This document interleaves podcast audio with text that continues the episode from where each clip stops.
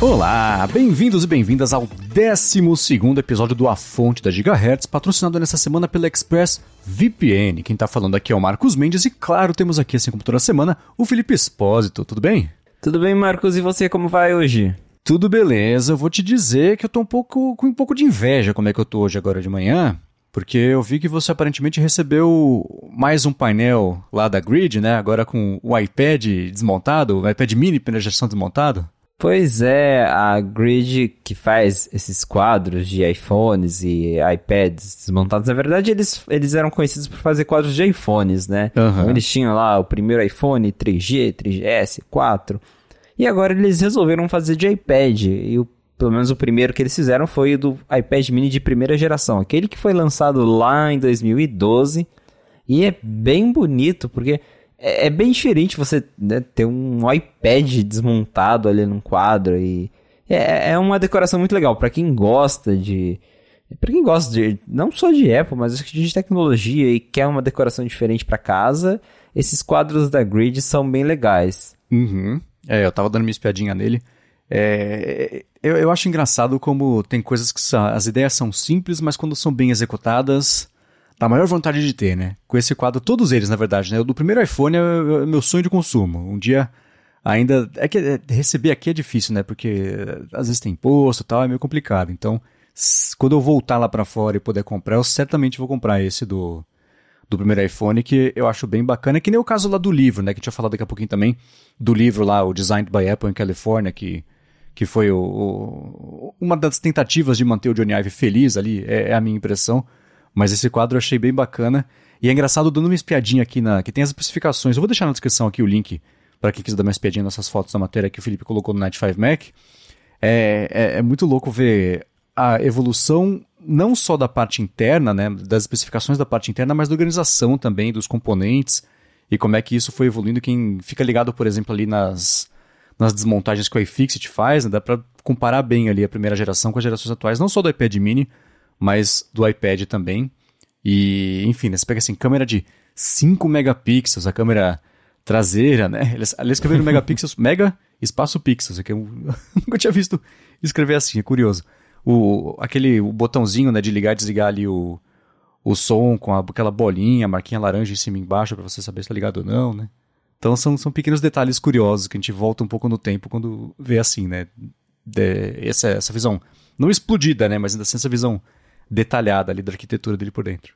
É, essa é a ideia. Você vê esses quadros, você volta no tempo, porque as coisas vão evoluindo e às vezes a gente não lembra de como que era. Até lembra, mas quando você vê ele na tua frente, principalmente por dentro, é, é bem diferente. E aí você olha esse quadro do iPad mini 1, por exemplo, você vê ali o chip A5, que eu comentei na matéria, foi o primeiro chip dual core da Apple, uhum. que foi usado no iPhone 5S, no iPad 2 e o A5 foi um chip que durou muito, recebeu muita atualização, principalmente o iPad 2 ficou muito tempo na linha da Apple.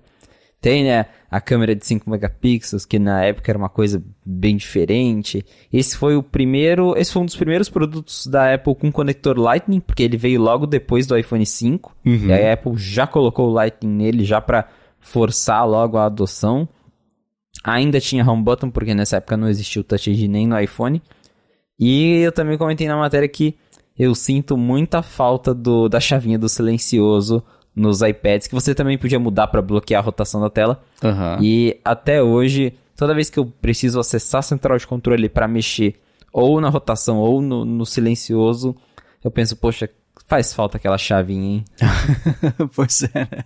São umas bobeirinhas assim. Aliás, falando isso de rotação, eu vi, acho que foi no Daring Fireball, que o John Gruber deu a dica de um desenvolvedor que fez um desses plugins para colocar no Safari para iPhone, por exemplo, que mesmo que você tenha a rotação da tela travada, você instala essa, esse complemento aí do Safari e ainda assim, se você virar o iPhone de lado, ele vira ali a tela de lado para você não ter que ficar bloqueando e desbloqueando o tempo inteiro ali. Eu achei bem útil, vou deixar aqui na descrição também. Pô, que bacana. Vou dar uma olhada. Mas para quem tá ouvindo aqui agora o podcast, confere lá no 95 Mac que tem fotos do meu quadro do iPad mini da Grid e tem também fotos de outros produtos que sempre que eu recebo algum quadro bem diferente, eu acabo postando foto. É, tem o do primeiro iPhone, tem do iPhone 4S, do Apple Watch. Então, para quem gosta desse tipo de, de coisa, de decoração, dá uma conferida lá. É, como o Marcos disse, aqui no Brasil é um pouco complicado receber eles, porque né, está sujeito a imposto, é, não é uma coisa pequena, é, é, um quadro, mas se você conseguir comprar um, é com certeza algo único que, que chama atenção. Todo mundo que vem aqui em casa bate o olho nesses quadros e fala, nossa, que legal, diferente e tal, e realmente é bem diferente. É, né? Tem uma matéria que eu acho ótima, que é o comparativo que você fez com a evolução dos iPhones, pegando cada um dos quadros, né? desde ali do 2G e, e, descendo ali, chega até o 7. É bem bacana mesmo. É, muito legal ver isso lado a lado, assim, na sua frente. Uhum. Agora, uma coisa que você me fez fazer na semana passada foi também desempoeirar ali o meu livro do Design by Apple em Califórnia, dar uma folhada nele de novo, depois de uns anos ali, ele só enfeitando a casa e a sala. E ele saiu mais ou menos na mesma época também de um outro livro chamado Iconic, que era de um projeto, foi um, um, um colecionador entusiasta de produtos da Apple que fez também um projeto fotográfico de explorar mais ângulos diferentes, né? Pegar no detalhe, uma atenção ali, uma coisa que a gente às vezes pode não prestar tanta, tanta atenção, mas que assim é meio icônico sobre os produtos. E é bem bacana também, mas esse livro, você tem o, o grande ou o gigante? Não, o meu é só o grande, mas olha só, você é um dos quatro brasileiros que tem esse livro. Pois é, né? é, eu lembro que, né, é que sei lá, né, tem coisas que acontecem e que muita gente gosta de gerar a polêmica pela polêmica, né? Não tem o que discutir, então inventa uma polêmica para tentar trazer o assunto e e aí você, especialmente para YouTube, sei lá, você traz quem gosta do assunto e quem não gosta também, as pessoas veem o mesmo vídeo e começam a brigar, se degladiar ali nos comentários, né? Esse livro eu acho a coisa mais bacana, né? Para quem gosta de, de, design, no fim das contas, né? E é uma coisa que. É, é, eu lembro quando eu comprei o livro, eu sentia que eu precisava me justificar um pouquinho. Não, poxa, eu gosto. Não, eu gosto, eu comprei e, pronto, né? E é isso, Mas, né? E, e, é isso, é. E o, o, livro é tão bacana, né? Tem aquela foto que é do iPhone, acho que da Evans Henke, que é toda. O iPhone todo surrado, né? isso. né? Todo usadão ali. Aquela foto que até você comentou também na semana passada, que também tem o iPod lá na, na no, da, da, no ônibus espacial lá e. É, é, o iPod? Acho que é o iPod. Isso, é um, é um iPod dentro ali do. que dentro do ônibus espacial. Foi, uhum. Acho que foi o primeiro iPod que, teoricamente, foi pro espaço. é, então, né? E aí você corta, por exemplo, pro, pro, um, pro futuro alternativo em que lá no For All Mankind também teve um iPodzinho no espaço ali com a, a, a menina lá fazendo o, um podcast, no fim das contas, no espaço lá, o rádio dela nos podcasts. Então é, é. E esse livro ele é, ele é, muito bacana. E uma coisa que eu não tenho mais, que eu vi na foto que você tem, é que a, o embrulho dele, a embalagem dele, que era aquela. aquela dobrado de papel na parte de dentro ali, com, com a estampa de vários produtos, só a iconografia dos produtos, assim, que é bem bonitão também, né? Sim, e, e é legal porque é, essa embalagem meio que inspirou as embalagens do Apple Watch, porque elas são assim hoje, né? Você abre uhum. o Apple Watch, ele vem naquele papel que tem os desenhos de vários modelos, e, e isso começou ali com o, o, livro do, do Johnny Ive, e esse livro realmente ele é muito único. É, eu demorei para comprar ele, eu comprei ele no dia que saiu a matéria falando que ele tinha saído da loja nos Estados Unidos. Porque uhum. eu sempre ficava, tipo, quero esse livro, mas, né, gastar quase mil reais num livro e tal... Aí veio aquela matéria falando que não ia ter mais, eu falei, não, é, é agora, vou comprar uhum. esse negócio. Aí eu fui, comprei, aí eu lembro, o meu amigo William Max, abraço, William, comprou também no mesmo dia. E eu acho que até o Rambo comprou, eu lembro de ter conversado com ele, acho que ele também comprou assim quando o negócio tava saindo já de, de linha. Aí uhum. eu falei, pronto, os três brasileiros que compraram o livro lá, uhum. agora descobri mais um, o quarto. pois é. é. Mas, é... Mas é realmente assim, é... eu até comentei no 95, o que, que, tem de tão especial nesse livro? Primeiro, acho que para quem gosta de design em geral, é um livro muito bacana, porque é... não só por você ver o design dos produtos, mas pela qualidade do livro. Eu que, que sou da área do jornalismo e a gente acaba estudando isso, é, uhum. você, você consegue ver que é uma impressão de muita qualidade. E, e, e, é uma coisa de se admirar, porque a gente que é mais da área, assim, a gente sabe que caro para você imprimir um material desse. Então, de certa forma, tem sim uma justificativa. Para quem é, entende um pouquinho da área, sabe que esse tipo de livro geralmente é caro mesmo. Uhum. E então é muito legal você folhear e ver essas imagens bonitas que brilham é, em uma alta definição. Então é, é muito bacana. É, tem as fotos lá do iMac, por exemplo, colorido, de alguns iPods que a, as cores se destacam e eu acho muito bonito. Tem fotos dos processos de fabricação de alguns produtos. Eu coloco na matéria foto da máquina que eles usam, usavam, né? Para uhum. fabricar o iPhone 5 e fazer aquelas bordinhas diferentes com, com chanfro ah, na, nas laterais. Então, o livro ele tem alguns detalhes assim muito legais, muito legais mesmo. E tem uns errinhos também, né? Tipo, uhum. o iPad 2009, isso me intriga bastante. É, mas, no, geral, assim, é... Eu, eu não, não me arrependo muito de ter comprado esse livro.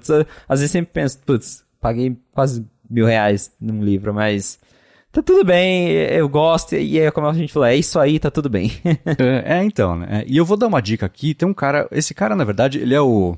Dá pra dizer que o Johnny Ive se inspirou muito nele ao longo da carreira, que é o Dieter Rams. Ele tem dois livros ótimos para quem gosta de design. Um é, é Ten Principles for Good Design, 10 princípios para um bom design, que é bem bacana, ele é um pouco mais, mais teórico, mas tem ali é, a parte de quem quer ver só as figurinhas e fala, nossa, que legal. Tem também. E tem um que eu acho ótimo, que é Less But Better, que também é, é dele.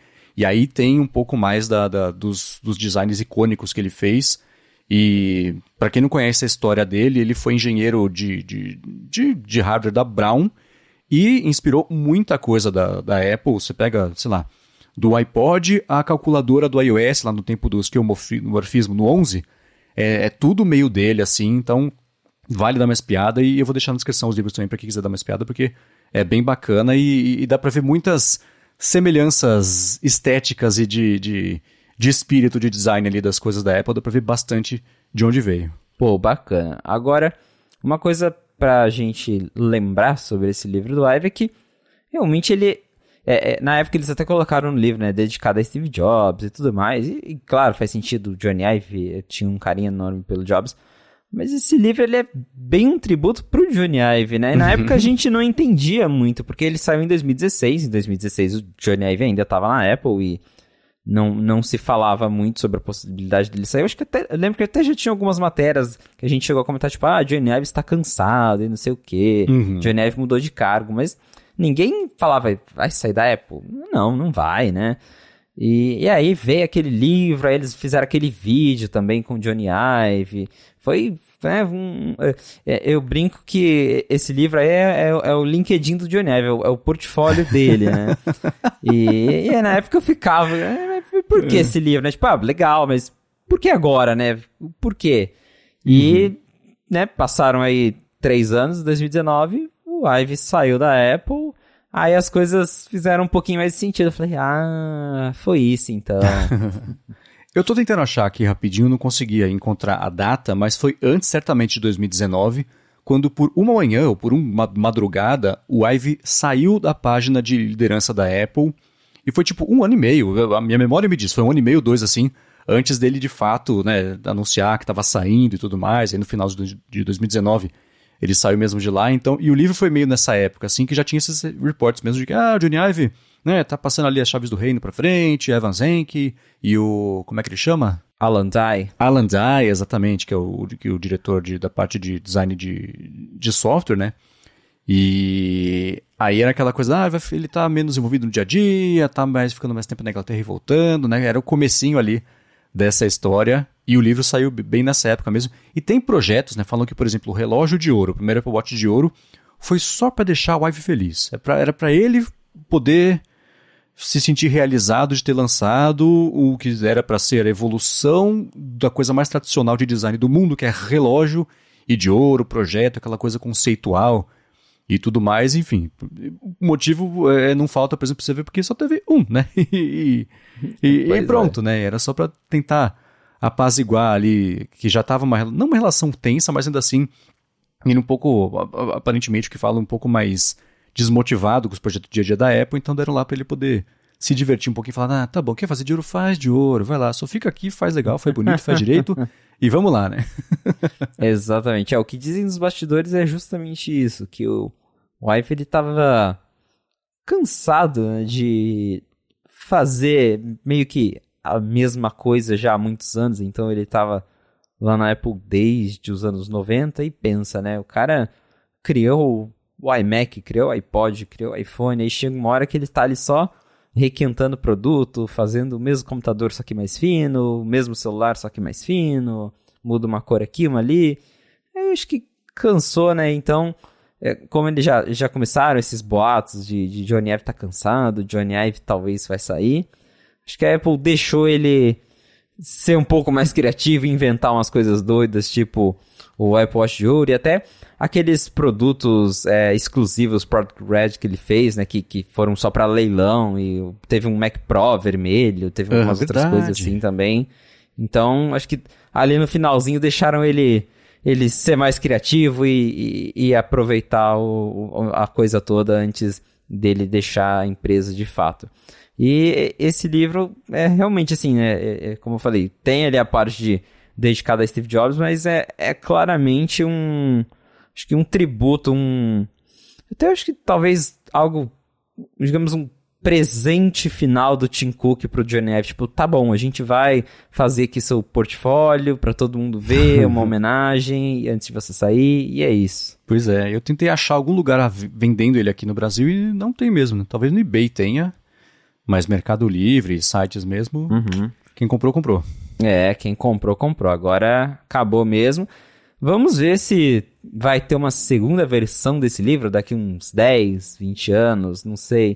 Eu, eu gostaria de ver uma versão nova com os produtos é, já mais novos, porque o livro, para quem não sabe, ele termina em 2016. Ele começa ali com o iMac G3 de 98. Uhum. Ele vai até o Apple Pencil que foi lançado em 2000, na verdade nem 2016, ele vai até o Apple Pencil que lançou em 2015, que foi lá com o iPad, iPad Pro. Pro. Tem o primeiro iPod Pro no livro e termina com o Apple Pencil. Aí até tem uma o, li, o livro ele não tem quase nada escrito, mas tem uma introdução escrita pelo Johnny Ive, ele, ele fala, né, que foi difícil escolher onde aonde terminar, porque tem vários produtos e tudo mais, o que fica de fora.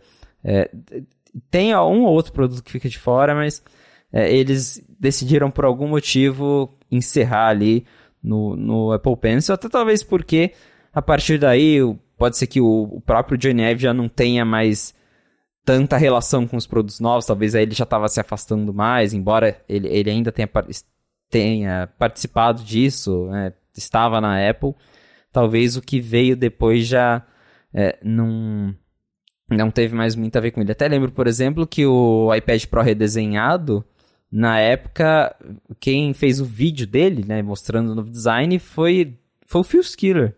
Tipo, foi, uhum. foi ele que narrou o vídeo já. Eu, na época eu já fiquei tipo, pô, mas por que, que não é o Johnny Ive que tá narrando o vídeo do iPad Pro, né? Que coisa estranha. Então, talvez já era até uma coisa que ele já não tava mais tão envolvido ali uhum. e tal. E pode ser por isso que uh, o livro termina no Apple Pencil, porque talvez foi até ali que realmente o, o, o Ive tava super comprometido com a Apple. E é, é realmente é uma coisa, para quem gosta, é, é único e vai ficar de lembrança, porque também não tem mais como comprar ele. Pois é, né? Agora, de colecionáveis, essas coisas assim, de edição limitada, especial, o que mais você tem guardado aí? Valorizando no, no armário, numa gaveta?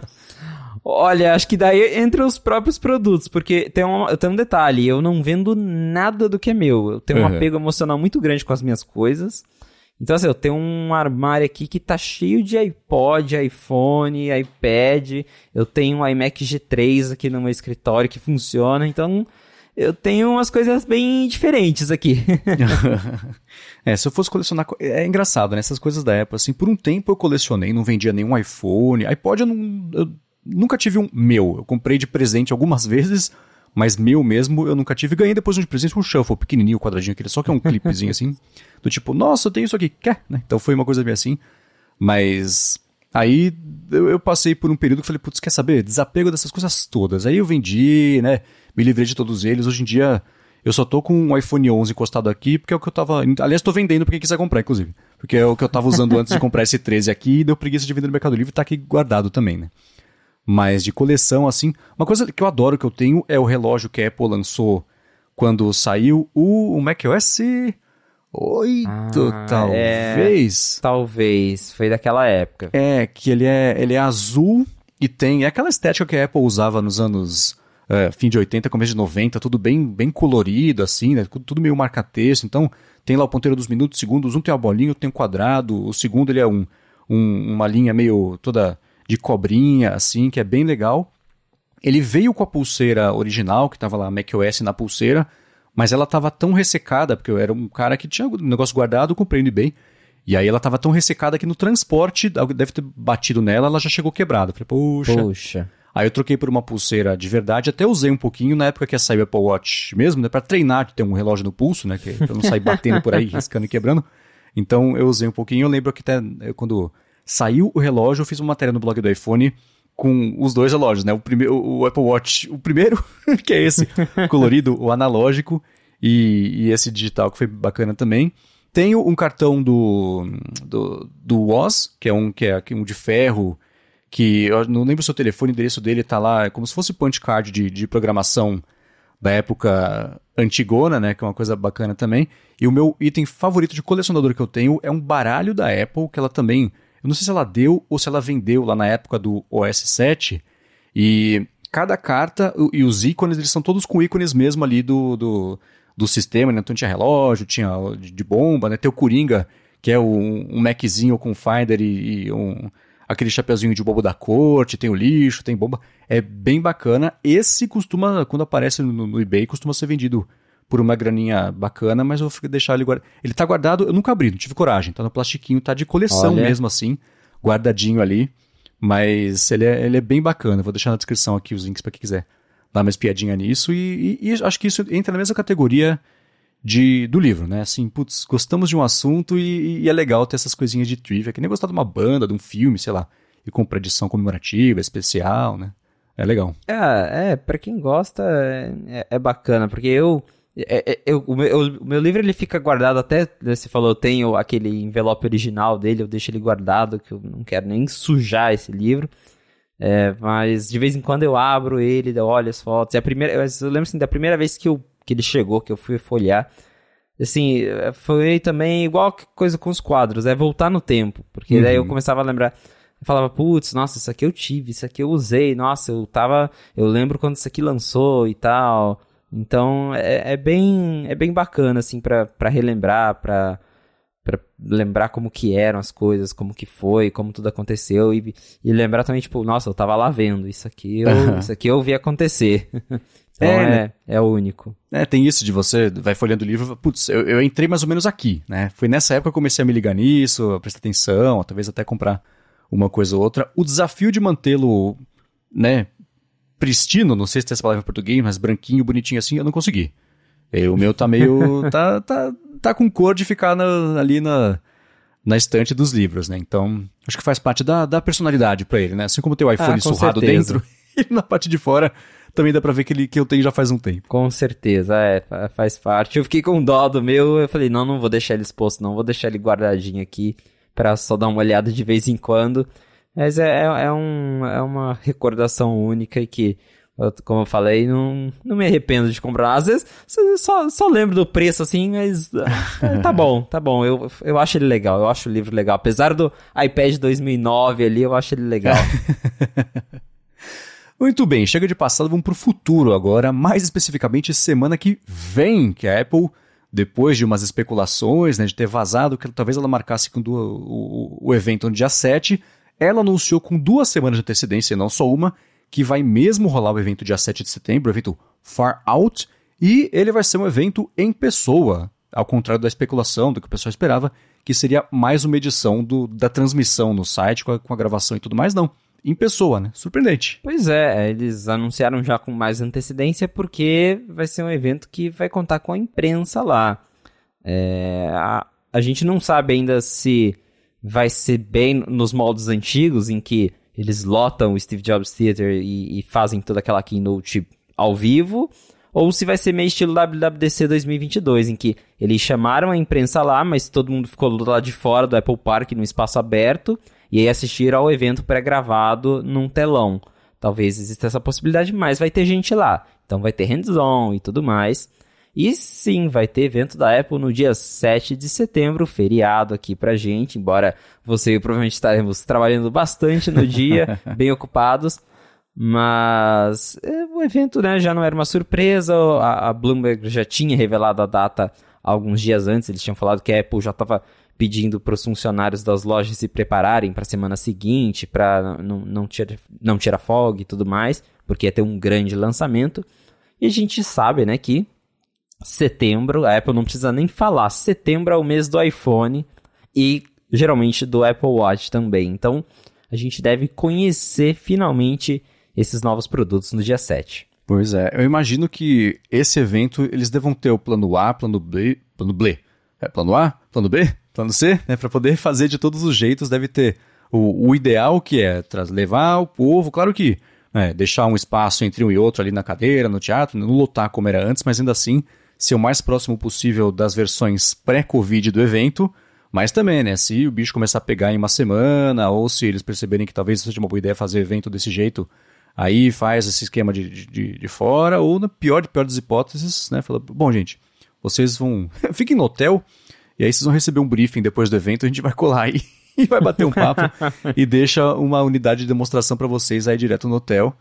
Mas a minha expectativa é que seja um evento bem nos moldes pré-WWDC, com aquela divisão entre um pouquinho palco, um pouquinho vídeo de demonstração para valorizar o que eles acabaram de explicar pra gente no palco. É, eu, eu acho curioso e acho que até a própria Apple parece ter gostado desse estilo de evento pré-gravado, porque dá mais controle para eles mostrarem as coisas. Então, a gente vê como que eles abusam da, da edição e fazem coisas diferentes e, e aproveitam para mostrar o Apple Park, que é uma coisa que uhum. nunca era feito, né? Geralmente, apresentação da Apple era todo mundo ali no palco, e só slide, slide, e era isso. Agora você tem os executivos andando de um lado para o outro, você vê a, a, as várias partes do, do campus da Apple.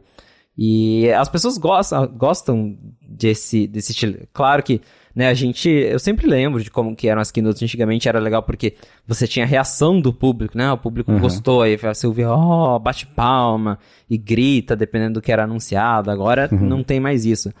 Mas talvez eles achem um equilíbrio, né? Então, pode ser que o Tim Cook sobe lá no palco, como fala algumas coisas, aí dependendo do que vai ser anunciado, joga para alguém que tá no vídeo, já já gravado e tal, com uma edição legalzinha.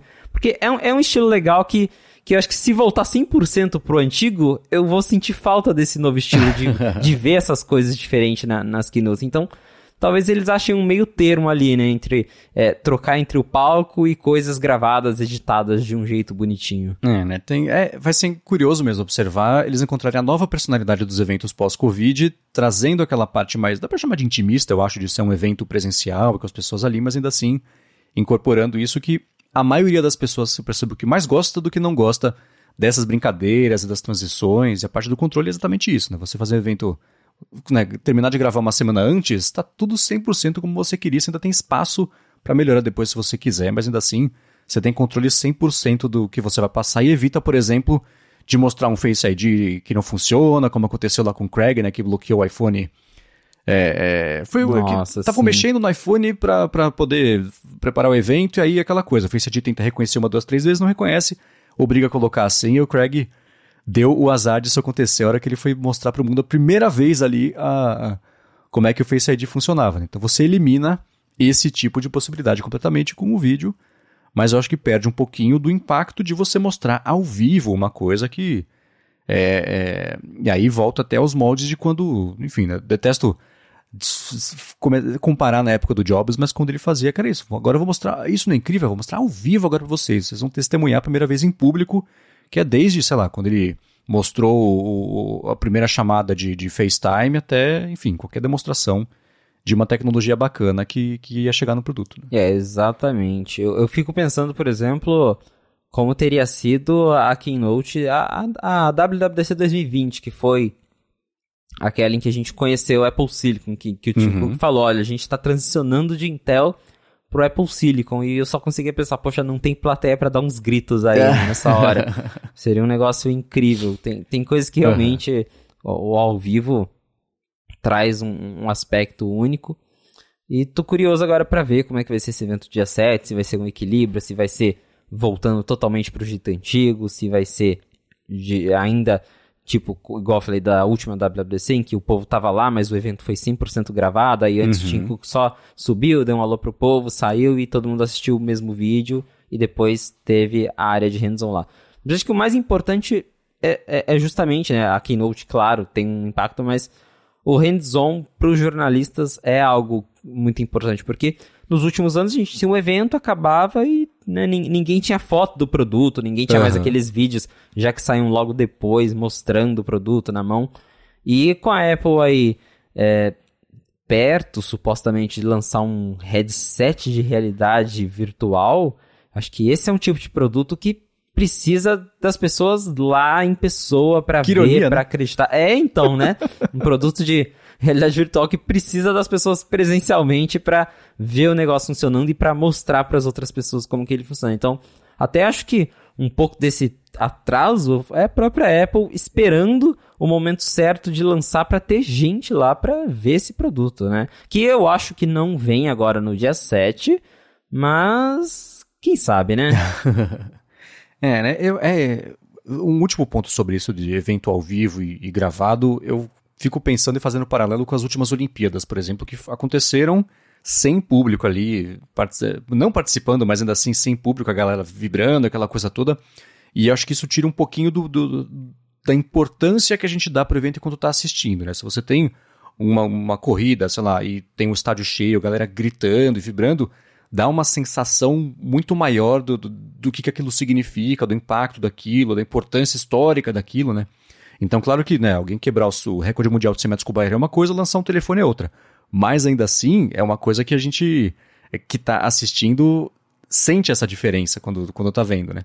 E não tem problema também ser, por exemplo, um evento que seja um pouco mais intimista, como eu falei, é, é, eu tô usando esse termo intimista, mas é, é, que nem, sei lá, quando a gente pega, por exemplo, o evento do lançamento do primeiro iPad, do, do primeiro iPod, desculpa, que foi lá em 2001, tinha acabado de acontecer o, o atentado às Torres Gêmeas, então tem um pouco desse contexto.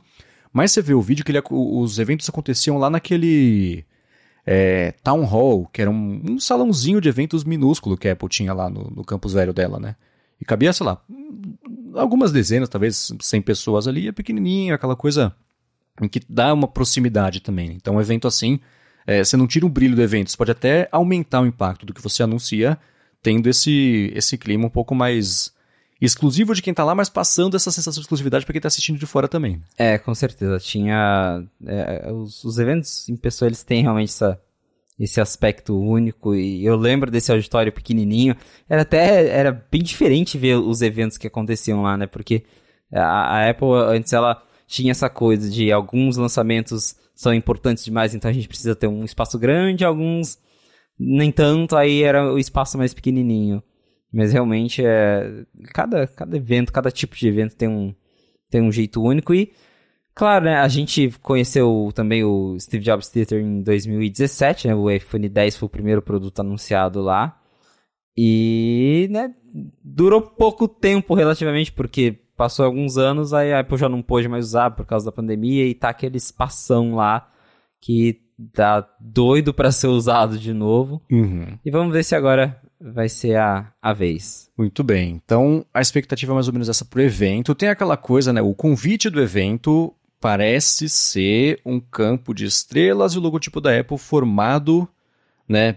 Com, com arte negativa ali desse, desse campo de estrelas. Existe, o, o convite fala far out, né? Que é um termo que é usado para quando um, uma coisa é ou exagerada ou é, tá, tá, não, far out literalmente é, é, é, é, muito além, né, uma coisa assim. Então eu vi o pessoal especulando, meu irmão especulou sobre isso, por exemplo, que pode ser alguma coisa tanto porque por ser muito além e também ter essa, essa menção a estrelas do evento, algo voltado à, à astrofotografia para os iPhones, assim como tem já em alguns telefones Android, tem esse negócio de, de da câmera, um dos modos inteligentes da câmera é entender quando você vai tirar foto do espaço para fazer uma longa exposição, uma coisa assim, uhum. e, e, a foto ficar bacana. Não tenho certeza se isso sustenta um, um, motivo de existir ou de vender um telefone sendo. Se essa for a grande inovação da câmera, por exemplo, não sei quantas pessoas se Eu adoro, eu amo astrofotografia, mas não sei se o grande público se interessaria por isso. É... Mas é claro que a galera sempre faz a leitura ali do que significa o convite, não sei o que lá, né? Você fez alguma leitura dessas ou deixou isso para quem gosta de viajar? Então, é, a, a, primeira coisa que eu pensei também foi a questão da, né, de, disso da, da fotografia e tudo mais, porque já tem uns rumores, é, poucos, mas eu lembro de ter rumores sobre astrofotografia no iPhone, já é uma coisa que ainda não aconteceu. Então, Pode ser uma possibilidade? Pode. Será que, como você disse, será que isso seria tão relevante ao ponto de ser a arte do evento? Não sei. Mas a gente tem nessa coisa de querer analisar as artes dos convites e tudo mais. Só que, se a gente pegar os últimos anos, os convites não querem mais dizer muita coisa sobre os produtos em si. Uhum. Antigamente até sim, eu lembro que é, um convite que me marcou muito foi o... Na verdade não era nem o convite, foi quando teve o lançamento do iPhone 5, eles fizeram aquela. Eles decoravam. Não lembro se era o, o, Moscone. O, o, tinha um lugar que a Apple usava para fazer os eventos. Eles sempre decoravam a parte de fora do, do, do, lugar. E no evento do iPhone 5 eles fizeram os ícones do iOS todos esticados. Que era, que era um sinal né, do iPhone uhum. ficando maior. É, quando teve o lançamento do primeiro iPad Retina, eles colocaram ali, dava para ver que era o, o calendário ali na tela de um iPad. Então antes tinha mais isso. Hoje em dia os últimos, pelo menos, só, quer, só indicam um wallpaper novo. Né? Se a gente pegar os convites, geralmente é, uhum. eles são baseados nos wallpapers que vão vir para aquele novo iPhone, iPad, e, hum, geralmente não quer dizer mais que isso, a não ser, claro, o nome do evento, né? Porque o nome geralmente ainda tem uma pista ou outra. Eu lembro que o evento de 2000 2020, que foi do, do iPhone 12, era High Speed, ou Lá Velocidade, que daí era uma alusão ao 5G.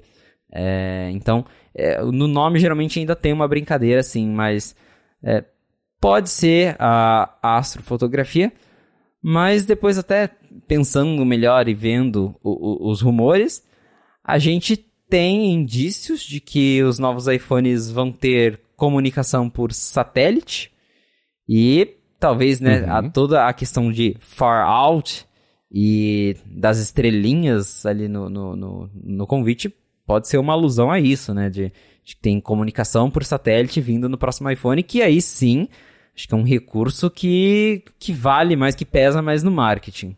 Então, eu acredito uhum. que possa estar mais relacionado com essa coisa de ter suporte a satélites, que daí a gente pode comentar né, mais em detalhes, do que algo de câmera, um modo né, de astrofotografia.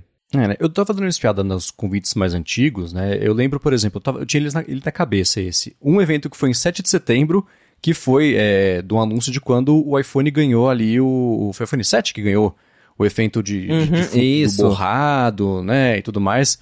E tava lá, See you on the 7th, e tinha todo o, o logotipo da Apple feito de luzes com efeito uhum. bokeh, que eles chamam lá.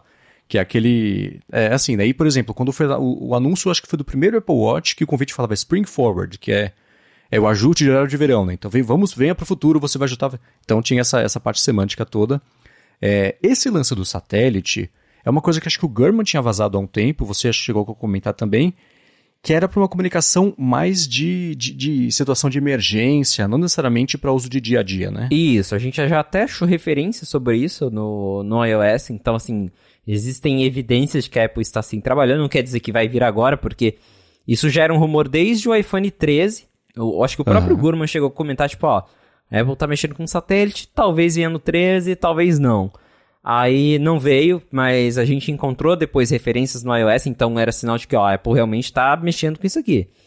E só que sim, não, não seria, por exemplo, para você substituir a operadora do seu celular e só usar satélite. A ideia uhum. é que você tenha sinal em áreas isoladas para você, por exemplo, usar é, fazer uma chamada de emergência ou para mandar SMS, né? Numa situação que você não tem internet para mandar um WhatsApp, um iMessage, você consegue pelo menos mandar uma mensagem curta para alguém para pedir ajuda, enfim. Então seria mais para essas situações de emergência, ainda assim, né? Um, um recurso bem impressionante para você mostrar num evento, né? Você falar que o celular tem comunicação por satélite, até porque aparentemente isso tá virando uma coisa, né? O, o, o uhum. próprio Elon Musk já anunciou aí que, que tá mexendo com essa questão de, de comunicação por satélite e tudo mais, então o interesse nisso está crescendo e pelo jeito a Apple não quer ficar de fora do, do hype e deve anunciar isso, pelo menos num primeiro momento, como algo para emergência, mas que no futuro, né, pode sim evoluir para você uhum. ter,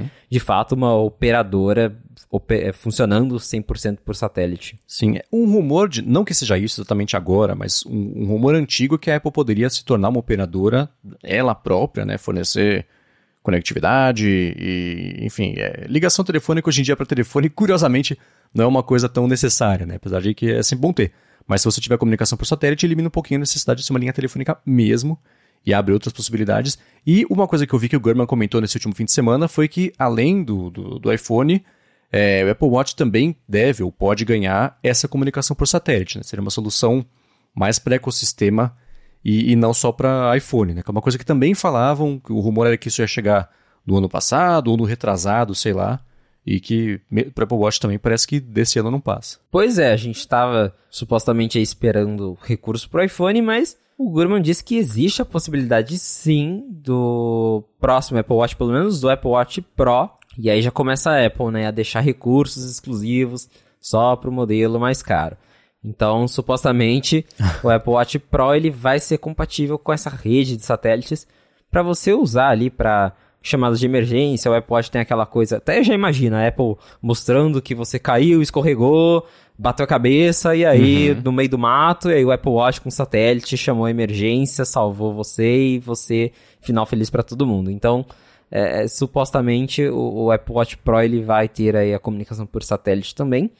E acho que é, essa pode ser a, a dica aí do, do, do convite e tudo mais, ser uma referência a isso, porque é um recurso bem mais impactante do que a astrofotografia, que eu espero que tenha, porque eu também gosto disso, então seria muito legal ter astrofotografia no, no iPhone, mas acho que o, essa coisa do, do satélite que a gente vem discutindo, que a Apple claramente vem trabalhando nisso, tem altas chances de acontecer agora dia 7, que isso pode ser aí sim uma referência para essa comunicação que vai ser anunciada. Sim, e, e, isso me faz lembrar, por exemplo, de um comercial que a Apple publicou faz pouco mais de seis meses, que era de ligações, acho que reais, para serviço de emergência, a pessoa, ó, oh, caí aqui não consigo levantar, ou o outro que estava no mar e a correnteza estava levando para dentro do oceano e coisa assim, que eu achei um pouco pesado, meio de mau gosto, assim, compre esse relógio não você vai morrer. Eu achei meio existem outros jeitos de você passar esse conceito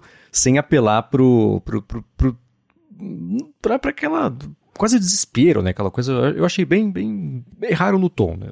Mas ainda assim poderia ser uma preparação para isso, assim como logo depois saiu o anúncio lá do, do, do Apple Watch é, recebendo uma, umas pancadas e que também era aquela coisa de ah, ligar o alerta da galera para talvez uma versão que fosse mais resistente, esse, esse rumor desse Apple Watch é, que seria para esporte de alto impacto e tudo mais.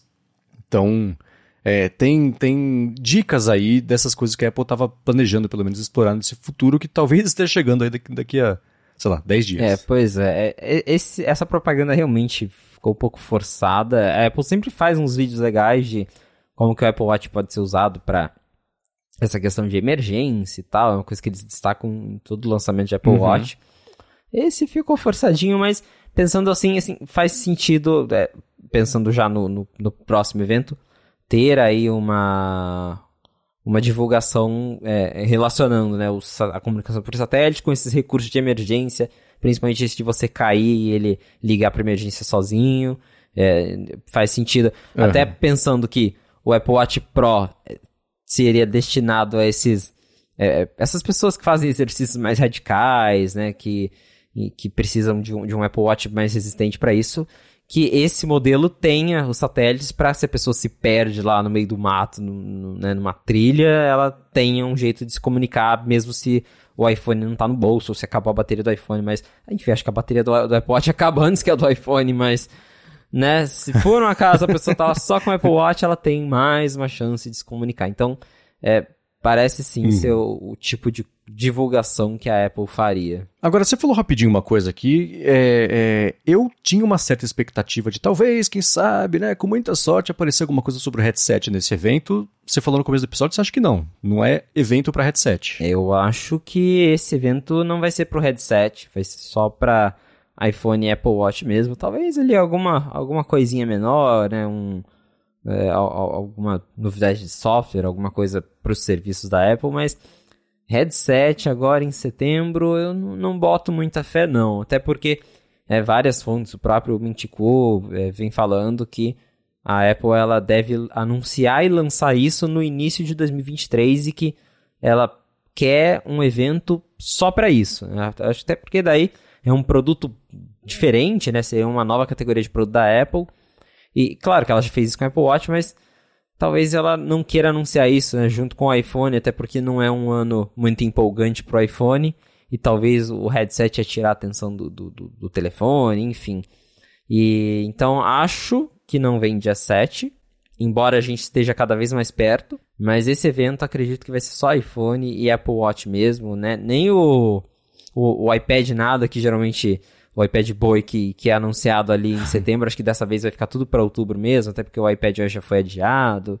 Então acho que vai ser um uhum. evento bem focado em anunciar os novos iPhones, anunciar os novos Apple Watch, porque supostamente a gente vai ter três novos modelos, né? Que é Series 8, SE novo e o Apple Watch Pro. Então, acho que já vai ter bastante coisa para falar aí e o headset fica pra depois. Mas tá chegando, tá chegando. É, uhum. Se a gente ainda deve ter um evento em outubro, como a gente já comentou no outro episódio, então pode ser que venha ali, né? Até, acho que até faria mais sentido, porque daí já é um, é um evento de iPad, de Mac, então já é um, já é um evento para um outro público, é um outro tipo de evento e que talvez faça mais sentido anunciar um, ou pelo menos demonstrar esse headset né, é, durante o evento, fazer aqueles sneak peek que a Apple às vezes faz, mostrando o produto com bastante antecedência.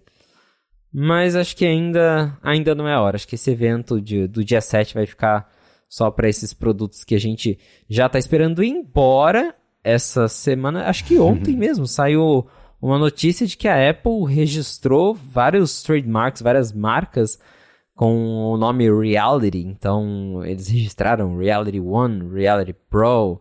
É, e né, mostra que tá perto. Tá, tá perto, uhum. mas a, a, antes mesmo da WWDC eles chegaram a registrar, acho que Reality OS, a, a marca. E não teve uhum. nada uhum. na WWDC, então não significa que porque registrou agora vai ter algo no evento, mas eles estão ali no, nos bastidores preparando tudo para esse grande lançamento que nos próximos meses provavelmente vai acontecer. É, né? Eu vinha com uma certa esperança sobre isso, porque como os rumores sobre produção, eles parecem agora estar tá começando a concordar, né? Você tem o Ross Young falando algumas coisas, Ming Chi Kuo falando algumas coisas, e o Mark Gurman também, e as coisas que você descobre também, e tudo apontando mais ou menos para o mesmo lado, a mesma direção. E como nessas últimas semanas, especialmente nos últimos, sei lá, 10 dias, deu uma secada nesse tipo de, de rumor, de informação, eu pensei, bom, lá dentro com o Cupertino entrou no lockdown mode geral, ninguém fala, ninguém toca no assunto, para isso ser o, o, máximo que der uma surpresa no evento, né? Porque pensando no anúncio da. Essa vai ser a o quê? 14, quinta geração do iPhone, né? Oitava geração do relógio, né? Você sustentar um evento mostrando a 15 versão de alguma coisa, a oitava versão de outra, você fala, ah, a não ser que o evento tenha uma hora, né? Como mais você consegue transformar esse evento em, em um grande evento, justificar, chamar meio mundo para lá, né? E, e, tudo mais. Então, é, por outro lado, eu lembro quando a Apple anunciou, fez um evento para anunciar um iPad nada e, sei lá, um iPhone SE. E, e foi falar, nossa, então tá, né? Um iPad que todo mundo conhecia, um iPhone que todo mundo conhecia, e foi um evento, e sustentou um evento de uma hora, uma hora e pouquinho, né? Mas esse negócio da Apple ter esperado até agora para registrar, pelo menos a informação ter saído agora do registro dessas duas marcas, né, o Reality One e o Reality Pro, reacenderam a minha esperança de que isso pode chegar no evento, porque mesmo esse sendo o, o 14º iPhone, é o principal evento que o grande público presta atenção. Né? Então você consegue aproveitar o holofote do evento para alguma outra coisa. Né? No caso do evento lá de 2014, que foi em setembro de 2014 que a Apple anunciou o Apple Watch, foi o iPhone 6, o 6 Plus, Apple Pay e Apple Watch. O Apple Watch acho que foi One More Thing e foi meio evento, foi mais de uma hora só de Apple Watch, né? Então, aproveitando justamente, e o iPhone 6 e o 6 Plus, vale lembrar, foi a, foi a primeira versão de um iPhone com dois tamanhos, né? E isso, foi o primeiro que foi lançado dois tamanhos e tamanhos bem maiores, né? chamou a atenção. Sim, sim, sim. E, e, pensando, por exemplo, nesse evento que aparentemente vai ser uma mudança estratégica também da linha de iPhones, que você vai ter os iPhones em dois tamanhos, né? Sendo a versão Pro e a versão normal, ainda assim cada um com dois tamanhos, tem até um paralelo curioso aí que pode fazer. E, e, outra coisa, né? O Apple Watch foi anunciado em setembro lançado em abril do ano seguinte, que parece ser mais ou menos esse alvo aí que a Apple tá mirando para lançar o, o, headset no ano que vem. Então, e é, é, o mesmo caso do Apple Watch, né? Você pode anunciar isso com uma certa antecedência, porque é um produto que é tão difícil de fazer que o mercado, por mais que ele possa tentar, não vai conseguir copiar entre setembro e abril para matar o lançamento desse headset da Apple, né? Então, alguns indícios me fazem acreditar que pode sim ter alguma coisa do. Alguma coisa não, ter o anúncio mesmo do headset, ou um teaser, como fizeram, por exemplo, no caso é, de quando a Apple foi anunciar o Mac Pro lixeirinha, né? Que também teve. Ó, não vamos mostrar o que, que é, mas, né, o, da, o evento da frase famosa do Phil Schiller, né? Can't innovate anymore my ass, né? Então. que eles mostraram, era até com uma música do Muse, eu acho. Isso. E umas, umas, umas tomadas meio Darth Vader ali na, da, do, do computador e só, né? Eu acho que pode ter alguma coisinha assim para aproveitar a importância do evento, não sei. É, eu até cheguei a cogitar isso numa matéria que escrevi pro 95. Lembrei desse caso do Apple Watch, porque realmente o Apple Watch ele foi introduzido no evento de setembro de 2014, mas ele só chegou nas lojas em abril de 2015. E a Apple fez um evento, acho que em março de 2015, que daí foi só do Apple Watch, né? Que daí uhum. realmente foi o evento ali em que eles mostraram umas coisas. Foi uma recapitulação né, de tudo que já tinha sido mostrado, com alguns detalhezinhos a mais que ainda tinham ficado guardados. Mas foi importante também porque no evento de 2014 a Apple já liberou o SDK para os desenvolvedores começarem a criar aplicativos para Apple Watch.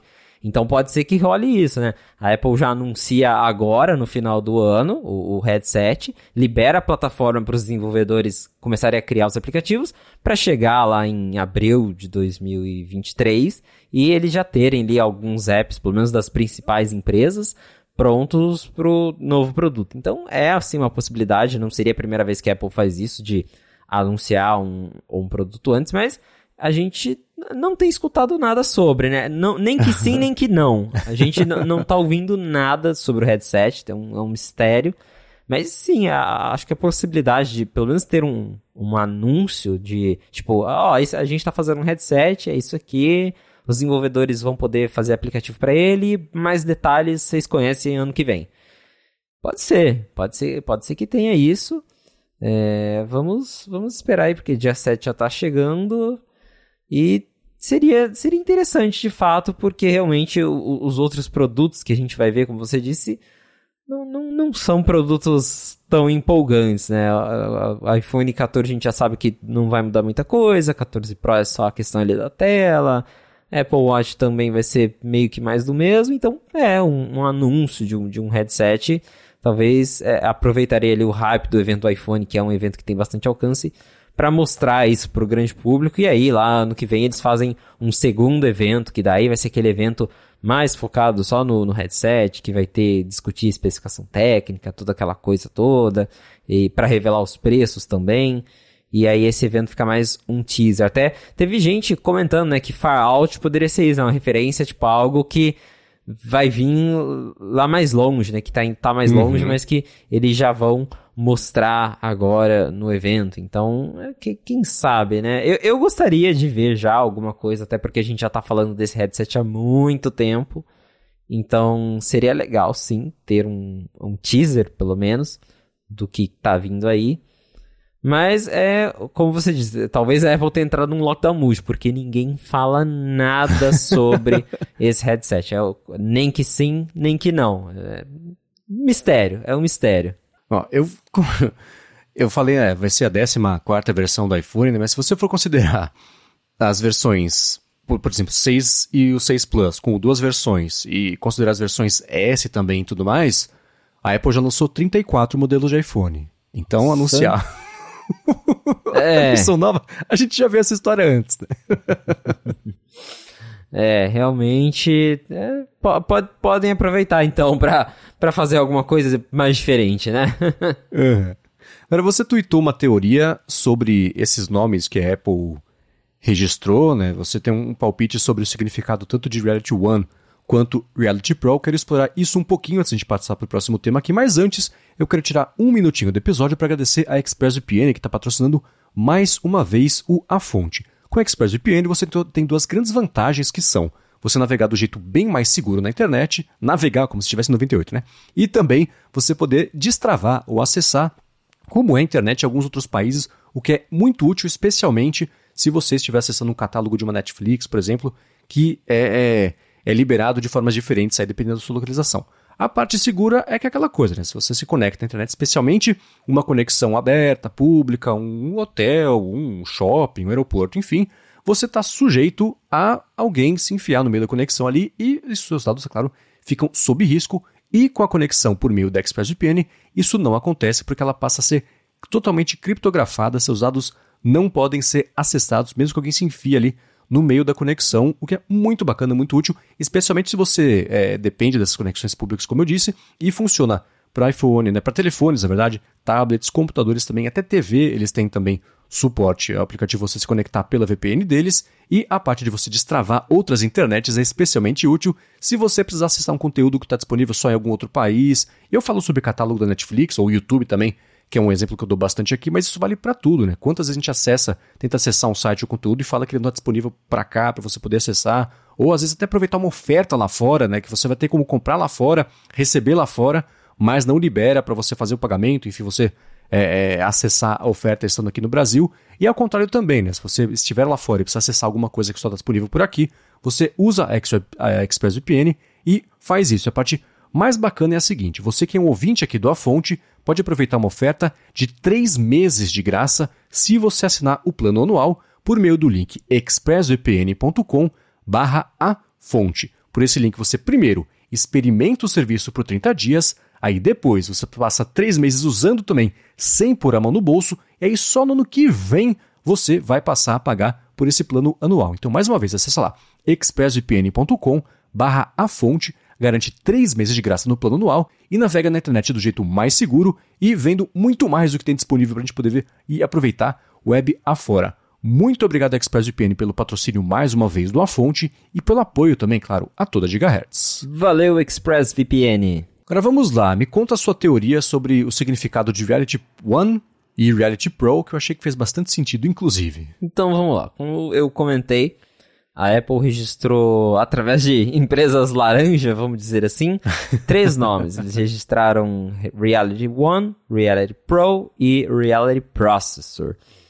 E qual que é a minha teoria? Que é, é, esses. É, tem gente que fala, ah, é, vai ser, são né, três, três modelos, exceto o Reality Processor, que daí realmente né, fica claro que é processador, mas Reality One e Reality Pro poderiam ser dois, dois dispositivos diferentes. Eu já acredito que não. Eu acho que Reality Processor é a família de processadores, né, a família de chips então, né, como a gente tem a família M, que é a família é, dos, do, dos Macs, e agora no iPad tem a família de chip A, tem aquele chip W, que é usado nos fones sem fio. Então, a Apple tem várias famílias de chips. E Reality Processor pode ser a família de chip. E aí, dentro do Reality Processor, teria o Reality One, que seria o R1, o chip R1 usado, criado especificamente para o headset, porque a gente fica discutindo, ah, vai, vai ter, sei lá, A16, vai ter M2 no, no negócio. Às vezes não é nenhum nem outro, eles vão chamar de R1, né, o primeiro chip criado para um dispositivo de realidade virtual da Apple. Então, o Reality One, R1, pode ser o nome do chip, e o Reality Pro seria o nome do headset em si. E que até faz sentido, porque é, o, esse headset, pelo menos essa primeira versão, pelo que se diz, ele vai custar aí bem caro. Dizem que o preço pode chegar a 3 mil dólares, um negócio bem fora da realidade. o livro acabou de ficar bem barato agora. É, pois é, olha só, o livro tá parecendo bem barato depois dessa. Imagina o preço disso no Brasil, né? Mas é, a, a ideia, pelo menos, é que essa primeira versão, ela realmente ela seja para um público muito específico, para um nicho, né? Pelo preço dele e tudo mais. E para mim faz sentido que ele se chame Apple Reality Pro, né? Já direto na versão Pro. Existem já alguns. Acho que eu, eu cheguei a escrever sobre um rumor que alguém falou que a Apple já pretende no futuro, a gente chegou a comentar aqui, no futuro lançar aí uma segunda versão e que talvez daí tenha uma versão mais simples, mais barata, né, mais acessível desse, desse headset, mas o primeiro, ele vai ser sim um negócio caro, de nicho, para um público específico. Então acho que faz sentido, né, pensar que ele vai chamar a Apple Reality Pro. Então a teoria é basicamente essa, vai ter os Reality Processors, que daí vai ter o Reality 1, 2, né, R1, R2 e e aí tudo isso dentro ali do, do ecossistema Reality, porque até a Apple registrou o nome em, em acho que maio, antes da WWDC, cheguei a comentar também, o Reality OS, que seria né, o, o, o, sistema operacional também com o nome Reality. Então, dá para ver que tem ah, fortes indícios de que todo, tudo envolvendo esse headset vai ter o nome Reality. Vai ser tipo uma, uma nova plataforma da Apple que não vai levar o nome de iOS, não vai levar, né, né, né, acho que nome dos chips atuais da Apple. Acho que eles vão criar tudo, todo um marketing em volta disso para realmente falar que é algo novo, que é algo diferente. Uhum. É, isso faz completo sentido. O meu único porém é que eu acho esse nome horrível. Semanticamente. É, é, realmente é um nome bem. É, ele, ele, é, ele, é, ele evidencia a artificialidade do produto pelo nome realidade, né? Eu acho isso. E, e, é um produto difícil de você nomear, porque se você pega todas as nomenclaturas de produtos da Apple, né? Tudo bem que se, se fosse na época do Tim Cook teria sido Apple Phone, o telefone, né? Mas o que é? O iPhone. O iPad, o pad, pad é um, né, você tem o Notepad, Legal Pad, Pad é o produto ali, o grande. É, você tem o, o, Apple Watch, né, você tem, as coisas todas têm Apple Arcade, sei lá, Apple Music, né, então é tudo muito Apple One, né, na verdade, tudo junto ali. Então, os nomes todos, eles sempre são muito autodescritivos e, e, e simples, e, mas de um jeito apropriado. Chamar, por exemplo, de Apple headset, não ficaria legal. Aí é, é técnico demais. Apple Reality, não, sai daqui, né? Horrível, né? Você, eu vou ver tudo pelo, pela realidade da Apple. Semanticamente ia ser muito fácil de bater nisso, né? Apesar de que o iPad, quando saiu, o iPad é absorvente íntimo, feminino, né? Então, é, teve, rolou é, essas piadinhas teve também. umas piadinhas sobre é, isso. É, então, mas o é, Reality Processor, tá, beleza. Até, tudo bem que eu tô precisando bastante de um processador de realidade para conseguir é, entender e viver nesse mundo atual. Mas ainda assim eu acho esse nome estranho. Pode ser falta de costume, pode ser que daqui a dois, três anos seja tão natural quanto falar um Apple Watch, alguma coisa assim. Estranho o produto não ter Apple no nome, né? Porque é uma, quebra um pouco essa, esse padrão que a Apple tem colocado nas coisas. Mas não sei, eu acho é um produto bem difícil de nomear, até por isso não tem a solução. Quem tem que ter a solução é a Apple, eles são pagos para isso, né? Eu tô só comentando aqui.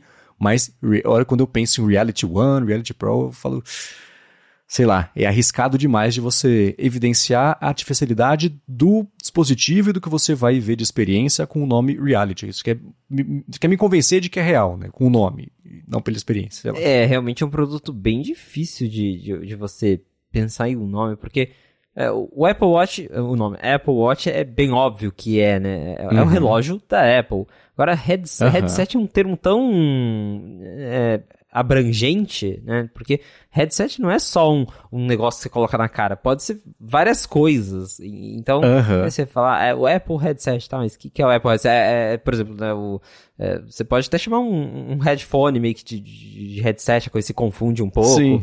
Então, é, é, realmente chamar de headset, acho que não é uma boa. Mas né, é, é. Apple Reality, é, é um.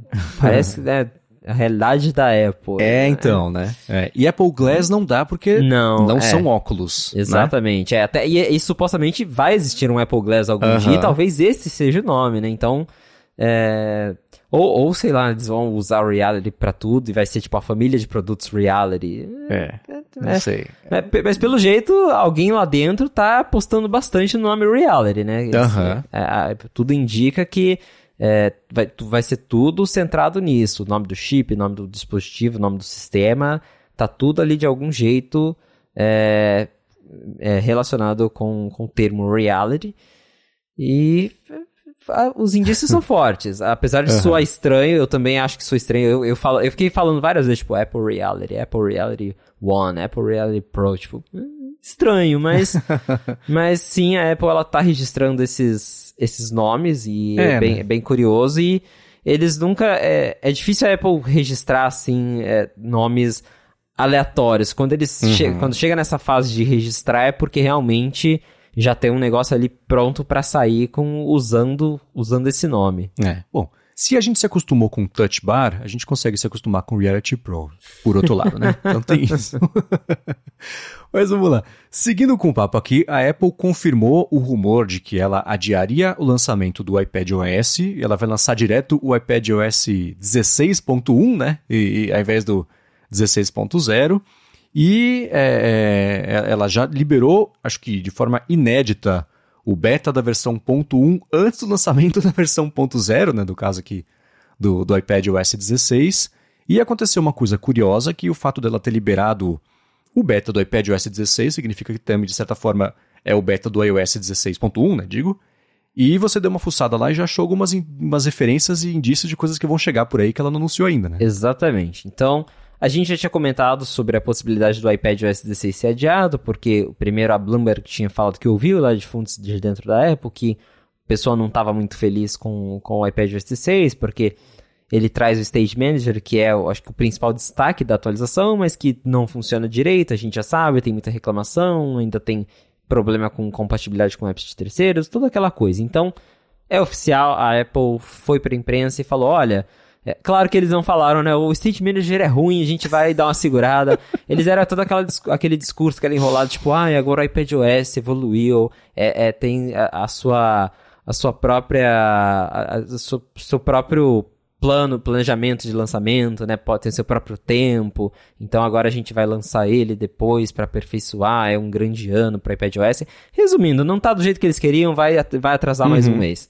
É, e foi confirmado isso. E claro, sim, é surpreendente, a gente já teve o primeiro beta do 16.1, até porque né, seria, seria estranho a Apple ficar, é, esperar até pelo menos passar o evento para eles lançarem um beta, e aí quem tem iPad fica ali com o software desatualizado. Então eles já se adiantaram, já pularam para o 16.1 beta, que não tem tanta diferença assim, pelo menos nesse primeiro momento, pro iOS 16.0 beta mas que já nos deu uma préviazinha de algo que vai vir lá no iOS 16.1, porque apesar da Apple chamar de iPadOS, ele continua sendo iOS por dentro, é, é mais marketing uhum. do que qualquer coisa. Claro que a versão iPadOS ela tem ali algumas coisinhas específicas para o iPad, mas o núcleo do sistema é o mesmo, as APIs são as mesmas, os sistemas eles, eles são divididos ali, aí só muda os recursos específicos para cada aparelho.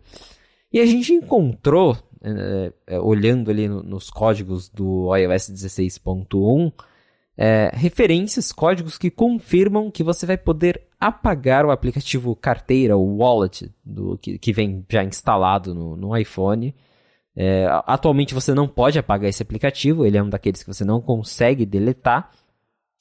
E no iOS 16.1 tem códigos indicando que você vai poder apagar o wallet e, claro, consequentemente, apagar o Apple Pay do seu celular. Aí, né, nos comentários, várias pessoas, ah, mas para que, que eu vou apagar o wallet? Para que, que eu vou apagar o Apple Pay? Né? E o motivo, pelo menos para mim, me parece ser né, preocupações da Apple com toda aquela questão de antitrust, porque a Apple ela vem sendo investigada por monopólio e por fechar o ecossistema e por impedir a competição e tudo mais.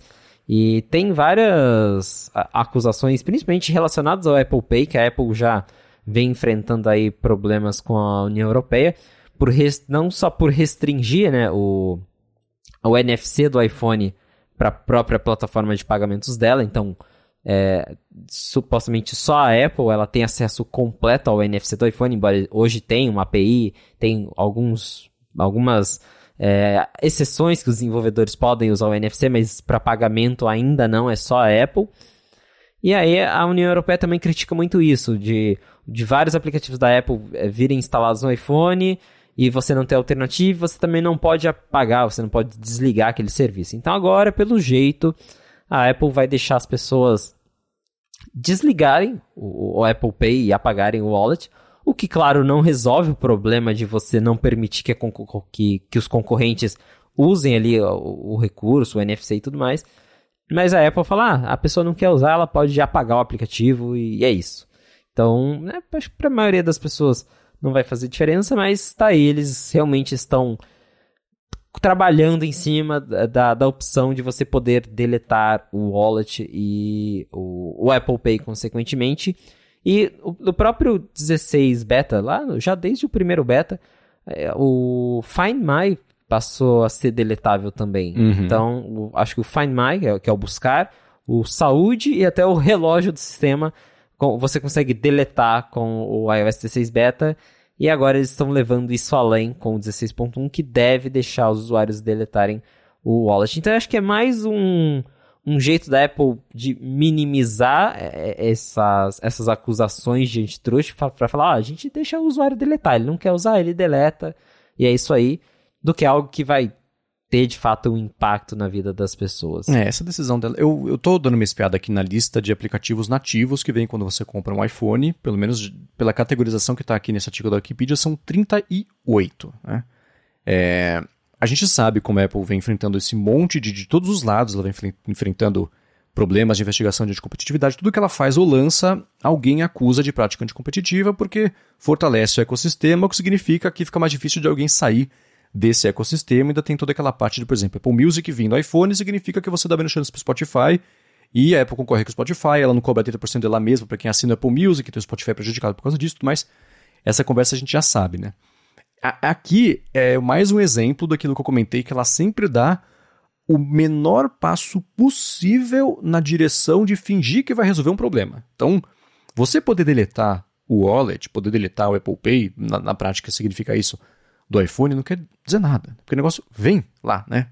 Se não viesse, você tivesse a opção de instalar, aí seria uma solução para resolver essa acusação de anticompetitividade. Porque é, aí eu fiquei pensando, qual é a solução? A solução seria, por exemplo, todos os aplicativos que geram dinheiro extra para Apple não virem instalados. Então, sei lá, calculadora, tudo bem, existe, existe aplicativo de calculadora no, na App Store, tem um monte, né? Tem o Picalc, por exemplo, que é o que eu uso, mas a Apple não ganha dinheiro com a calculadora. Só tá lá, né, sei lá, o relógio, a mesma coisa, né? Mas o Apple Music, por exemplo, aí entra na concorrência com, o Spotify, né? Você pega, por exemplo, aí fica difícil até de você desmembrar, mas tem o aplicativo Health e o aplicativo Fitness, né? Que antes era só ali para quem tem Apple Watch, agora vai ser uma coisa geral, mas tem o Fitness Plus. Então o Health poderia ter para armazenar os dados, mas o Fitness não, porque a Apple vai concorrer, ela recebe dinheiro para quem assinar. É, News é a mesma coisa, né? Que nem tem aqui no Brasil, mas isso me parece, eu concordo com você, parece ser a Apple investindo num argumento que ela pode dar em acusações de competitividade. A gente sabe, por exemplo, que é, lá na Índia, é, o Tinder, né, saiu uma matéria, acho, que- não sei, acho que foi você que escreveu a matéria sobre o Tinder na Índia, a processão da Apple também por, práticas. Não, foi o Adorno. Abraço, Adorno. O- é o comentário obrigatório de todo episódio. Sempre é dor, né? É. então, é isso, né? O Tinder é da, da Match.com, que é a empresa mais rentável do mundo com aplicativos de telefone, né? A gente pode esquecer disso, então tem um motivo aí, né? Jogos e relacionamentos são que movem o mundo, basicamente, né?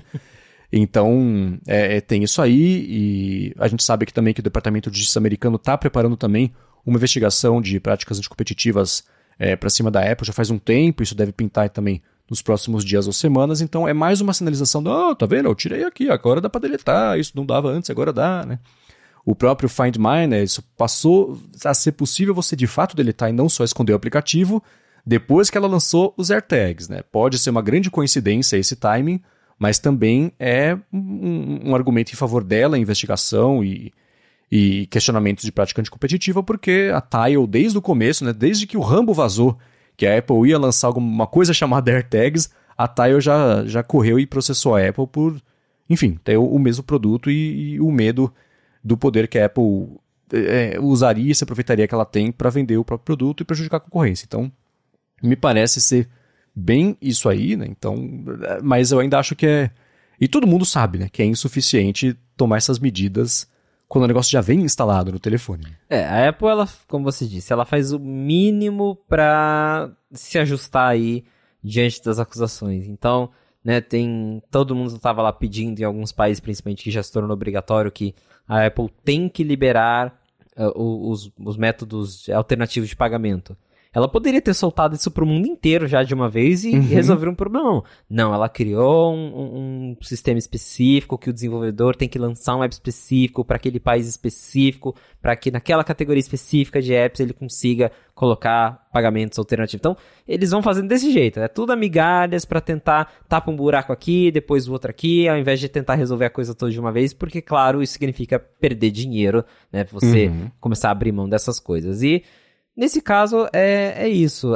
são aplicativos que a Apple, aplicativos de plataformas, no caso Apple Pay, mas tem também o Apple Music, tem o Apple TV Plus, Apple Arcade, que a Apple ela tem uma vantagem sim por essas coisas já virem no sistema, né? Porque para você ter o, o Spotify, para você ter o, o, a Netflix, você tem que entrar na App Store, você tem que pesquisar, e o Apple Music não. Você assim, ligou o seu iPhone pela primeira vez, ele já está ali, né? Você, você já vai ter uma propaganda. O Apple Pay, você está fazendo o setup do iPhone, ele já pergunta, né? Ó, Apple Pay, você quer cadastrar o seu cartão? Então, é, é, a Apple já, né, já tenta, aproveita que o, o, telefone é dela, então ela coloca o que ela quer e ela já, uhum. já dá esse destaque para os apps e para os serviços dela logo de cara para o usuário. Talvez é, o que você comentou faz sentido de uma solução ser impedir a Apple de colocar esses aplicativos que dão uma renda extra já pré-instalados no sistema. Então, você tira a Apple Music, você tira a é, é, Apple TV Plus, essas coisas, para você ter que pelo menos ir na App Store e baixar se você quiser. Não vem instalado por padrão. Uhum. É, até até eu, eu lembro que eu sempre brinquei que a, a primeira propaganda dentro do, do iPhone foi o aplicativo do Apple Watch, porque ele tá ali você tendo Apple Watch ou não, e aí você consegue abrir ele, customizar as watch faces e na época do agora não tem mais, só que na época do primeiro Apple Watch você tinha até os vídeos, as propagandas do Apple Watch em vídeo tinha dentro ali Verdade. do aplicativo. Então, é, é, a Apple aproveita que, que o celular é dela, o telefone é dela e ela faz ali propaganda das coisas. Mas é uma solução que talvez alguém obrigue a Apple, a União Europeia, né, o próprio Estados Unidos, que está aí agora considerando um, um processo de trust contra a Apple, de forçar, falar, olha, você não pode mais destacar esses aplicativos ou trazer esses apps por padrão. E a Apple, claro, agora deixando esses aplicativos deletáveis, aí talvez até ficar mais fácil, talvez até seja por isso, né? Eles tenham medo de que algum dia eles sejam obrigados a a tirar esses aplicativos do sistema, fazer com que eles não venham mais instalados. E aí, como agora eles já são deletáveis, fica mais fácil de se adequar a isso, de que algum governo mandar eles tirarem tudo isso do, da caixa do iPhone, né, basicamente. Então, uhum. mas é, do jeito que tá hoje, não vai mudar nada para ninguém. Você pode apagar o Apple Pay, mas ele continua vindo por padrão, vai continuar aparecendo no setup do iPhone é mais um jeito da Apple tapar um buraco e ter um discurso de falar: não, a gente deixa o usuário apagar, ele tem a liberdade de apagar o Apple Pay. E aí, se ele quiser usar outra coisa, o problema dele não tem como. Mas uhum. é, é, basicamente isso: a Apple tapando um buraco em meio a um monte de problema de antitruste que ela tá e vai continuar enfrentando. Uhum. Agora, você, dando uma espiada no código do iPad OS 16.1, você achou mais alguma coisa que a gente pode esperar de mudança ou são cenas para os próximos capítulos? Por enquanto, vai ficar para depois mesmo, não tem muita coisa diferente. É o que assim, né, o número, né, 16.0.1 é, é só um número. É, por uhum. dentro ali, o, o 16.1 ele é quase idêntico ao 16.0, então a Apple né, meio que pegou ali o que seria o beta 7, mudou o número e, né, claro, tem uma coisinha ou outra que eles já estavam planejando, mas essencialmente ainda é a mesma coisa, até porque eu acho que o 16.1 de verdade, que eles já com certeza já tem lá bem encaminhado dentro da Apple, ele já é o sistema que vai rodar no, no iPhone 14, uhum. então tem muita coisa que eles precisaram esconder para lançar esse beta. E aí sempre fica um resquício ou outro, mas eles tiveram o cuidado de esconder bem as coisas sobre os novos produtos. A esperança é que a pressa fosse fazer eles deixarem passar as coisas batidas, mas temos uma dica pelo menos, já de alguma coisa. Exatamente, tem uma dica. É, alguma coisinha deu para descobrir. e pulando agora de software para hardware do iPhone, pintou um rumor. A gente falou, acho que foi na semana passada ou retrasada, de um arquivo de CAD que tinha mostrado uh, como vai ser, como deve ser o, o, iPad Boy 10, né, a décima versão do, do iPad nada. E ele basicamente, a frente era do iPad que a gente está acostumado e as laterais é, planas, né? Como a gente está tá acostumado no iPad normal, mas as laterais desse, desse desenho novo do iPad, até para você poder encostar o Apple Pencil ali e carregar, então tudo meio reto. Agora pintou um rumor que fala que não é exatamente isso, né? Saiu lá no Mac Takara que beleza, o CAD ali, a moldura é isso aí mesmo, mas que o CAD não levava em conta ajustes ou modificações da parte da frente do iPad, né? Que não vai ser assim como apareceu lá, o que pode, o, o que, apesar de estar tá aparecendo meio aos 45 do segundo tempo, o pessoal está questionando um pouquinho, eu olho e falo, tá, tá, aí começa a fazer mais sentido até o, o iPad nada do que ser esse Frankenstein com metade do, do, um pé no passado, outro pé no futuro, né? É, pois é, vamos né, recapitulando aí os rumores do iPad nada. A gente publicou faz um tempinho no 95Mac que a gente ficou sabendo por meio de fontes próprias que a Apple estava trabalhando já na décima geração desse iPad e que ele ia ter o SPC, que ele ia ter 5G e um chip A14. E aí a gente começou a cogitar, né? Para ter, ter o USB-C, é, isso significa que ele não é mais compatível com o Apple Pencil de primeira geração, porque ele é por Lightning, e o Apple Pencil de segunda geração ele, ele carrega ali por indução na lateral do iPad. E para isso a gente imaginava já que ele teria um novo design. Depois veio esse CAD mostrando que sim, ele teria esse design de bordas retas que é mais parecido com o iPad Pro, com o iPad Air, os últimos dois modelos, e também com o último iPad mini lançado. Então, ele teria esse aspecto mais moderno, só que o CAD mostra a frente dele exatamente com a frente dos iPads antigos, que você tem a tela retangular ali, né, com aquela tela clássica do, do, dos outros iPads que ainda tem o botão, com o home button ali na frente também, com o Touch ID. Então ele seria o Frankenstein, com, com a parte de baixo dele, a carcaça seria nova, só que com a tela exatamente do jeito antigo. E é, isso eu achei bastante estranho. É, é, ao mesmo tempo que eu não me surpreenderia por uma questão de é o iPad mais barato e aí a Apple faz o que ela quiser para economizar dinheiro, né? E, e, e, manter a tela antiga acho que seria um jeito de economizar dinheiro. Mas é, é estranho, não, não, nunca fez muito sentido para mim. E agora saiu esse novo relato do Meiko Takara, que é um, é um blog japonês que tem aí também bastante fontes é, na cadeia de fornecimento da Apple. Ele diz que, que o CAD ele tá certo sobre o corpo do iPad, ele vai ser, ter o corpo dos iPads mais novos, mas que talvez a, a, tela também seja mudada, que não, não deve ser aquela tela do CAD que mostrou ali o, a tela LCD comum com home button. E eles dizem que esse iPad ele deve sim ter é, a câmera realocada, é, o Touch ID no topo, né, no botão lateral, assim como o iPad Air e o iPad Mini. O iPad Pro tem Face ID, mas os outros não. E isso, claro, indica que ele deve ter sim aquela tela que os cantinhos são arredondados e que a, as bordas são simétricas. Não significa que essas bordas vão ser super finas, claro, talvez é, a Apple use uma tela que. Até porque, se a gente pegar o iPad, o, o, de entrada hoje, ele é o único que continua não tendo a tela laminada. Uhum. Que ele tem um gap maior entre o vidro e o LCD. Enquanto os iPads mais caros, eles têm um processo de laminação em que o vidro está bem encostado no LCD e você quase não vê é, essa distância, ao contrário do iPad de entrada, que ele continua tendo esse gap bem perceptível por uma questão de custo. É um processo que deixa o produto mais caro. Então, talvez é, é, é a Apple ela vai usar uma tela é, com os cantos arredondados, bonitinho, para ficar é, com a identidade visual dos outros iPads, mas que ele vai ter uma borda maior, mais grossa, vai continuar tendo aquele processo de não laminação para cortar custos. Mas para mim faz mais sentido que ele pareça de verdade com o iPad moderno, mesmo não tendo a melhor tela, uma tela laminada e tudo, mas que visualmente, você olhando para ele, você veja, ah, isso aqui é, um, é realmente é um iPad e tal. E, então, diz o Michael Takara que vai mudar a tela sim, que ele vai ter o design todo novo, que vai ter o Touch ID no botão lateral e que vai ter essa câmera realocada que eu fiquei bem curioso se ela vai ser realocada só para cima por causa da borda, ou se a Apple finalmente vai colocar a câmera do iPad no lugar certo, que é na ah. horizontal e não na vertical, porque fazer FaceTime com o iPad é a pior coisa do mundo. Você fica uhum. olhando pro lado, é um negócio bizarro. Mas tá aí, então é um rumor contradizendo o outro, né? O CAD diz que a tela vai ser, vai ter aquele iPad Frankenstein com corpo novo, tela antiga.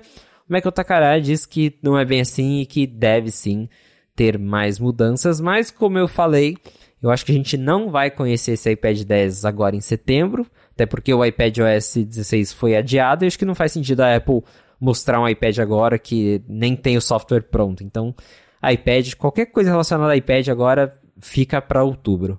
É, eu, eu, eu gosto da. Eu nunca mexi no iPad com o botão, com o Touch ID no botão liga e desliga, apesar de eu sempre ter achado que até no iPhone seria uma solução ótima para para não sei, para servir a galera que até hoje não gosta do Face ID ou que poderia gostar de, de comprar um telefone sem o Face ID, que preferiria ter ali o, o botão da digital, né? Apesar de, que, de eu achar que o pessoal que não comprou o Face ID por sentir falta do Touch ID, se você colocasse no botão lateral, a galera ia querer mesmo assim, que é o botão físico, apesar de não ser físico, não apertava mais, mas ainda assim é, é o botão de, de apoio emocional ali que a galera está disposta a abrir mão, né? Esse rumor é isso, ele faz sentido. A, a ideia de você ter a, a tela velha encaixada na moldura atual é, fazia sentido pelo, pelo, pelo, não corte, mas a economia de custos, né? Porque essa tela aí não custa nada para fazer, porque ela está fazendo faz 10 anos, né? Então faz, faz sentido, mas eu gosto mais desse rumor novo. Eu acho curiosíssima a ideia de justo nesse iPad ele ser o primeiro que pode ganhar a câmera frontal realocada, né? Porque eu acho que de todos eles, esse é o que menos deve passar tempo no formato paisagem e mais no formato retrato. A galera não usa para, não imagino, né? É, não usa tanto para trabalhar quanto um iPad Pro, uma coisa assim. O iPad Mini quase tanto faz, né? Porque ele é cômodo o suficiente para você segurar de um jeito ou de outro. Então, o iPad Air, imagino que passe mais tempo em mesas do que é, sendo só manipulado ele também. Então é curioso, justo esse ser o que deve ganhar essa câmera realocada, mas já é um começo, né? É um caminho. Até talvez para faz aprende a fazer direito em menores quantidades para depois adotar isso de uma maneira confiável em outros aparelhos. Pode ser uma coisa meio parecida com isso, né? O iPad, esse iPad nada, ele vira só um, um treino para as tecnologias que vão chegar no, nos próximos iPads, nos outros, né? no Air, talvez no Mini, no Pro também, não sei, mas olhando para esse rumor, apesar de, de, de, ter um certo ceticismo sobre ele, ele conceitualmente me parece fazer mais sentido até do que o iPad Frankenstein com a tela velha na moldura nova. É, com certeza. É, sobre isso da câmera, eu acho que daí vale notar também, relembrar, que supostamente, se a gente imaginar que esse iPad ele vai chegar no mesmo evento que um novo iPad Pro, que supostamente a gente vai ter um novo iPad Pro em outubro, talvez o novo iPad Pro também já tenha a câmera Verdade, né? no lugar é. novo. Então aí a gente já tem dois iPads seguindo esse layout com a câmera na horizontal e aí a coisa faz mais sentido, né? Vazou através é, desse iPad de entrada, mas o iPad Pro possivelmente pode seguir esse layout de ter a câmera na horizontal, e aí faltaria o iPad Mini e o iPad Air, que